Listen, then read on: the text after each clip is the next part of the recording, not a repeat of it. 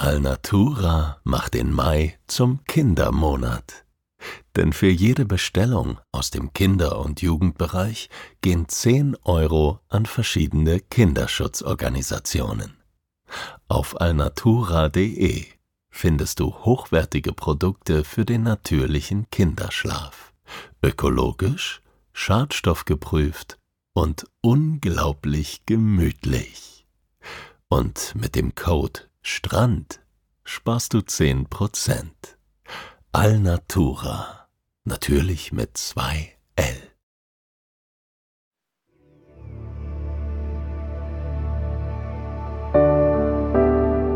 Schlaf gut. Träum was Schönes. Das waren die Worte meines Vaters. Auch er hatte seine Mühe mit dem Einschlafen. Doch wenn er schlief, dann träumte er vom Reisen. Ich erzähle hier von diesen Reisen. So wie es war und so wie es hätte sein können.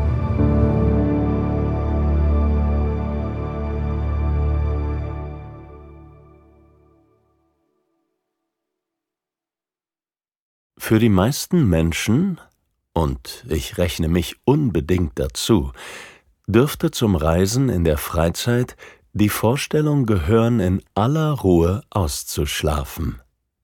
Weg mit dem Terminstress, dem Fahrplan der öffentlichen Verkehrsmittel und dem viel zu frühen Beginn des Arbeitstages. Weg vor allem mit dem Wecker, diesem Quälgeist, der Morgen für Morgen die eigene Souveränität in Sachen Lebensgestaltung untergräbt. Nein, auf Reisen entscheidet einzig und allein mein Körper, wann die Tage starten und wann sie wieder enden. Oder aber der Sherpa entscheidet das. Ich bin in einer kleinen Gruppe abenteuerlustiger Menschen von so ziemlich überall auf der Welt im Himalaya unterwegs. Wir laufen den Annapurna Circuit, eine der schönsten und beeindruckendsten Wanderrouten der Welt. Auf einer Strecke von etwa 266 Kilometern, die über 23.000 Höhenmeter umfasst, durchquert der Circuit mit Ausnahme der Tropen, alle physischen Klimazonen der Erde. Das kann man überall nachlesen. In der Praxis bedeutet das einen Abwechslungsreichtum für die sinnliche Wahrnehmung, der vergeblich seinesgleichen sucht. Die Farbpaletten der Umgebung werden mehrmals komplett ausgetauscht, nicht selten innerhalb eines Tages. Es ist, als würde man auf ein und dasselbe Foto nacheinander verschiedene Filter legen. Kontrast hoch, Kontrast runter, absurde ISO-Werte dank der Höhensonne, und plötzlich ist alles schwarz-weiß, wenn der Himmel zuzieht und Berghänge, Wanderweg und die ganze Welt nur noch aus Grautönen bestehen. Ein solcher Trip lässt sich nur mit der richtigen Ausrüstung bewältigen. Ich habe warme Unterwäsche dabei und dicke Socken aus Merino-Wolle, die nicht so schnell anfangen, unangenehm zu riechen. Das ist sehr praktisch, da meine Füße quasi den ganzen Tag lang in festen Trekkingschuhen stecken.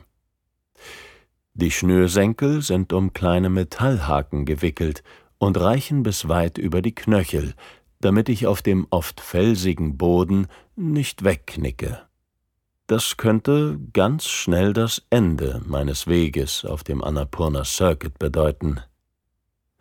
Eine Trinkflasche, die ich mit einem Karabiner an den Trägern meines Trekkingrucksacks befestige, darf natürlich auch nicht fehlen. Ich habe mittlerweile ein seltsam intimes Verhältnis zu diesem Teil meiner Ausrüstung aufgebaut, Außerdem habe ich eine flauschige Daunenjacke sowie regenfeste Kleidung dabei. Und einen Wanderstock aus Bambus habe ich mir gekauft. Ich komme mir damit überhaupt nicht albern vor, denn unser Sherpa hat einen ganz ähnlichen Stab dabei. Ohne den Sherpa wären wir hier in Nepal auch mit der besten Ausrüstung hoffnungslos überfordert.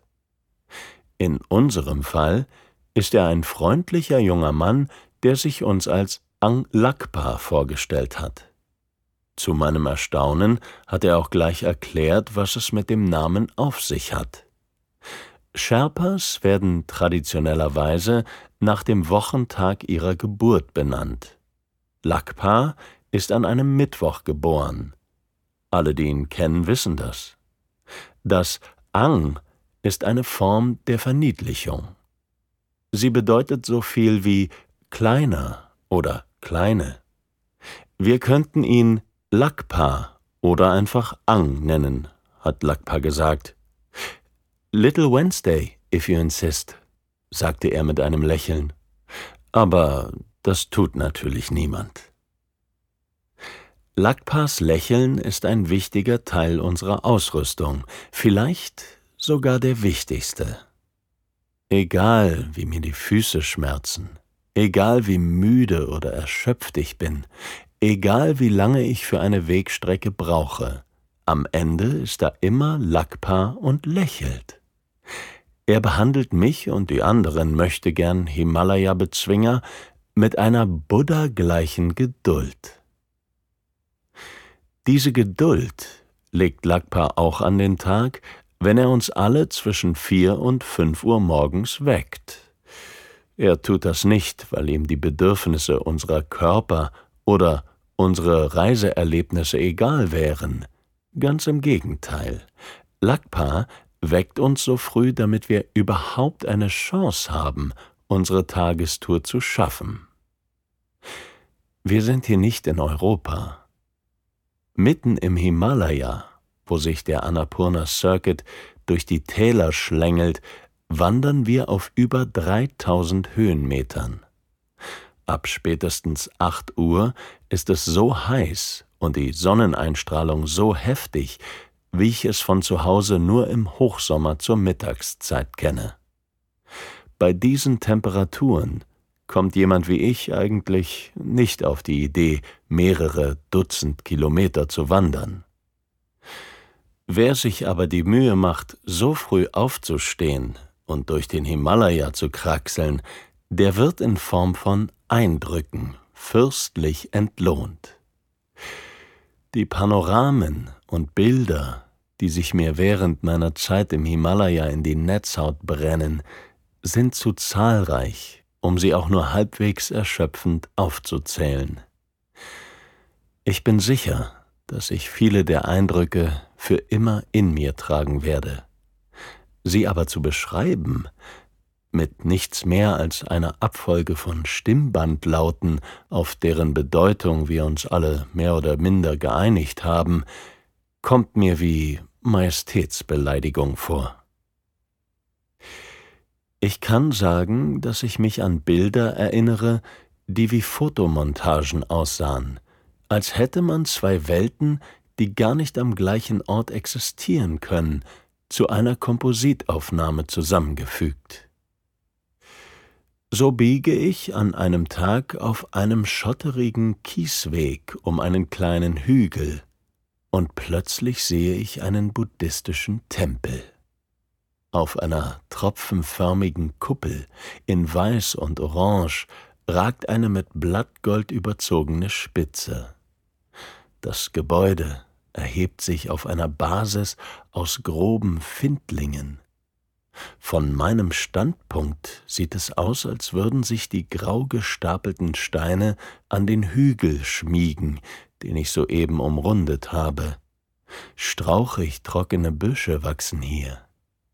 Sie sind abwechselnd heidegrün, kreuzkümmelbraun und komplett schwarz. Die Erde hat die Farbe von hellem Pfeifentabak, sie spiegelt sich im orangefarbenen Teil des Tempels. Das Mauerwerk, auf dem der Bau ruht, scheint ohne jeden Mörtel auszukommen. Die Steine machen den Eindruck, von allein in Balance zu bleiben. Hinter all dem erhebt sich der wolkenumhangene Bergkamm eines Achttausenders. Scharfe Kanten schieferblauen Gesteins vermitteln ein Gefühl von Unverrückbarkeit. Dieser Anblick befreit mich von allen Kleinigkeiten des Alltags. Meine Termine, mein persönlicher Erfolg und meine Meinung zu diesem oder jenem sind dem Berg hinter dem Tempel vollkommen egal. Vom Schnee geweißte Flächen verraten etwas von der Unwirtlichkeit der höchsten Gipfel dieses Planeten. Ich bin seit Stunden unterwegs, immer bergauf. Meine Trinkflasche habe ich zur Hälfte geleert, und das auch nur, weil ich auf dem Annapurna Circuit ein Level an Selbstdisziplin erreiche, das ich nicht für möglich gehalten hätte. Die Sonne lastet meinen Schultern unerbittlich ihre Strahlen auf, als würde jemand in der Sauna mit einem riesigen Bambusfächer wedeln, während man versucht, tausend Kniebeugen zu machen. Ich übertreibe nicht. Mein T-Shirt klebt nass in meinem Kreuz. Vermutlich löst es sich unter meinem Rucksack langsam auf. Und dort drüben liegt Schnee, zum Greifen nah und doch in einer anderen Welt. Ich kann all das sagen, doch es vermittelt nur einen Bruchteil dessen, was es heißt, dieses Bild tatsächlich vor sich zu sehen, es direkt vor Augen zu haben und nicht sprachlich in überschaubare Brocken zerlegt. Die Dimension von Weite, die von dieser Landschaft ausgeht, lässt sich nicht mitteilen, ohne sie so sehr zu zerlegen, dass der eigentliche Eindruck zwangsläufig in der Beschreibung verloren geht. Gegen Mittag erreicht unsere Gruppe Pisang, ein kleines Bergdorf und das Ziel unserer Tagestour. Wir haben mehr als fünf Stunden für diesen Abschnitt gebraucht. Alle sind müde, erschöpft und durch und durch glücklich. Pisang liegt auf etwa 3300 Metern über dem Meeresspiegel und hat nur etwa 300 Einwohner. Viele Gebäude im Dorf verraten, wie wichtig der Annapurna Circuit für die Region ist. Ohne ihn würde sich kaum je ein Mensch hierher verirren.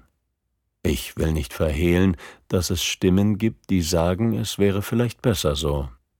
Für andere ist der Tourismus Einnahmequelle und Lebensgrundlage. In einem kleinen Holzhaus eigentlich nicht viel mehr als eine Hütte, kann man kaputte Ausrüstung ersetzen, Karten erwerben und Informationen zur Wetterlage einholen. Vor dem Haus sind mehrere Schilder aufgestellt. Eine Infotafel der Himalayan Rescue Association Nepal mit blauer und roter Schrift auf weißem Hintergrund klärt über die Gefahren der Acute Mountain Sickness auf. Die Höhenkrankheit ist ein ernstes Thema, aber die Tafel versprüht einen unfreiwillig komischen Charme. Wenn man erste Symptome wie Kopfschmerzen oder Appetitverlust bei sich beobachtet, rät die Tafel, den Aufstieg nicht fortzusetzen, sich auszuruhen und zu trinken. Aber kein Alkohol. Und für den Fall, dass sich die Symptome verschlimmern, wenn man sich etwa übergeben muss oder wie ein Betrunkener läuft, wird die Tafel deutlich. Descent, descent, descent. Absteigen, absteigen, absteigen. Noch haben wir den höchsten Punkt unserer Wanderung bei weitem nicht erreicht.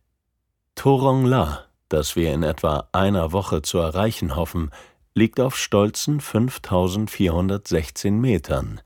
Das sind mehr als 2000 Meter Höhenunterschied zu Pisang. Da kommt also noch einiges auf mich zu. Aber Ich habe es bis hierher geschafft, und zwar ohne wie ein Betrunkener zu laufen. Darüber hinaus kann ich auf Lakpa setzen und auf sein Lächeln. Ich laufe ein bisschen auf eigene Faust durch Pisang und finde mich vor einem weiteren buddhistischen Tempel wieder. Sein Mauerwerk ist schneeweiß getüncht. Die Simse der Pagode sind reich mit Ornamenten aus Holz verziert. Backsteinrot wechselt sich ab mit dunklem Meeresblau. Und um das Gebäude herum wehen Gebetsfähnchen im Wind. Diese Fähnchen sehe ich entlang des Annapurna Circuit immer wieder. Rot und blau hängen sie an den einfachen Hütten, in denen wir nachts schlafen. Gelb und grün sind sie an Findlingen festgemacht, die auf seichten Abhängen sitzen wie sich ausruhende Riesen. Weiß und violett baumeln sie am Geländer der Hängebrücke, die ich vor ein paar Tagen überqueren musste. Es war ein strahlender Himalaya-Morgen. Über mir der Himmel. Er war in so tiefes Blau getaucht, dass ich dachte, ich könnte ihn mit einem Bambusfloß befahren. Unter meinen Füßen das Knirschen kleiner Steinchen, die von den Sohlen meiner Wanderschuhe in ihrer Ruhe gestört werden. Links und rechts von mir steile Felswände, die sich scheinbar unendlich nach oben recken. In diesem Teil des Annapurna Circuit waren die Berge über und über mit kleinen Büschen und Farnen bewachsen. Ich blieb kurz stehen, um einen Schluck aus meiner Wasserflasche zu nehmen. Das kühle Nass tat gut auf meiner trockenen Kehle. Over there, it's close now, sagte Lakpa. In der Richtung, in die er zeigte, konnte ich nur grüne Berghänge sehen, der Schotterweg endete scheinbar im Nichts. Eine Kurve also. Lakpa hatte uns versprochen, dass wir heute etwas ganz Besonderes zu sehen bekommen. Als unsere kleine Gruppe dem Weg um die Ecke folgte, standen wir plötzlich an einer gigantischen Schlucht. Vor uns erstreckte sich ein schmales Tal zwischen den saftgrünen Berghängen. Lakpa stand mit einem breiten Grinsen im Gesicht auf den ersten Metern der engen Brücke, auf der wir nun den Abgrund überqueren sollten. Schön im Gänsemarsch, einer nach dem anderen. Die Brücke kam mir endlos lang vor, aber um nebeneinander zu laufen, war sie nicht mal annähernd breit genug. Zusammengenagelte Holzbretter als Boden, der von sich durchbiegenden Stahlseilen getragen wurde. Das Geländer zwischen Brettern und Seilen ähnelte unserem heimischen Maschendrahtzaun. Ich sah von der Brücke zu Lakpa, von Lakpa nach unten in die Schlucht und von dort wieder zur Brücke. Ich schluckte einen ziemlich dicken Kloß herunter. Mein Herz bummerte in meinem Kehlkopf. Don't worry, sagte Lakpa. Enjoy the view. Ich setzte einen Fuß auf das Holz. Es trug mich, aber zwischen den Brettern hindurch konnte ich in den Abgrund blicken. Noch einen Schritt und noch einen. Dann geschah etwas Eigenartiges. Mit meinem vierten Schritt kehrte Ruhe ein eine tiefe, umfassende Gelassenheit. Ich folgte Lakpas Vorschlag, ließ meine Worries am einen Ende der Schlucht zurück und genoss den Ausblick. Und was für ein Ausblick das war. Über mir der makellose Himmel, dem man hier im Himalaya näher ist als irgendwo sonst. Um mich herum das Farben- und Formenspiel der begrünten Berge. Hier erhob sich ein Kamm, auf dem die Büsche hellgrün, fast künstlich leuchteten. Dort fiel steil eine Felswand ab. Moosgrüne Blätterbüschel sprenkelten den grauen Schiefer. Unter mir die Schlucht, die sich mehr und mehr verjüngte und in einem klaren Gebirgsbach endete. Und da war ich, in mehreren tausend Metern Höhe, nur getragen von Holzplanken. Ein leichter Wind säuselte in meinen Ohren wie weißes Rauschen zur Entspannung. Viel näher kann man dem Gefühl zu schweben nicht kommen. Ich fühlte mich wie all die bunten Gebetsfähnchen, die am Geländer der Brücke festgemacht waren. Es klingt komisch, aber auch ich wehte über dieser Schlucht im Wind. Das andere Ende der Brücke erreichte ich gefühlt mehrere Zentner leichter. Ich war nie ein sonderlich religiöser Mensch, aber hier, auf dem Annapurna Circuit, habe ich einen Einblick in meine eigene Spiritualität gewonnen. Daran muss ich denken, als ich in Pisang allein und still vor dem kleinen Tempelgebäude stehe. Ich muss lange hier stehen, denn es beginnt schon zu dämmern. Im Himmel über mir explodieren die Farben. Sie kleben an den Wolken wie bei einem Bild von Jackson Pollock. Scheinbar wahllos verteilen sich die bunten Tupfer über dem Firmament. Sonnengelb und Zinnoberrot, blassblau und Elfenbein, Lakritzschwarz und Zimt braun. Mein Magen knurrt. Ich hatte ihn in all der sinnlichen Pracht völlig vergessen. Es wird Zeit für mich, zum Lodginghaus zu gehen, aber gemächlich und in aller Gelassenheit. Jeder Tag unserer Wanderung auf dem Annapurna Circuit endet mit einer gemeinsamen Mahlzeit bei der wir uns in kleiner Gruppe über die Erlebnisse des Tages austauschen. Es gibt Dalbat, die kulinarische Allzweckwaffe der Nepalesen.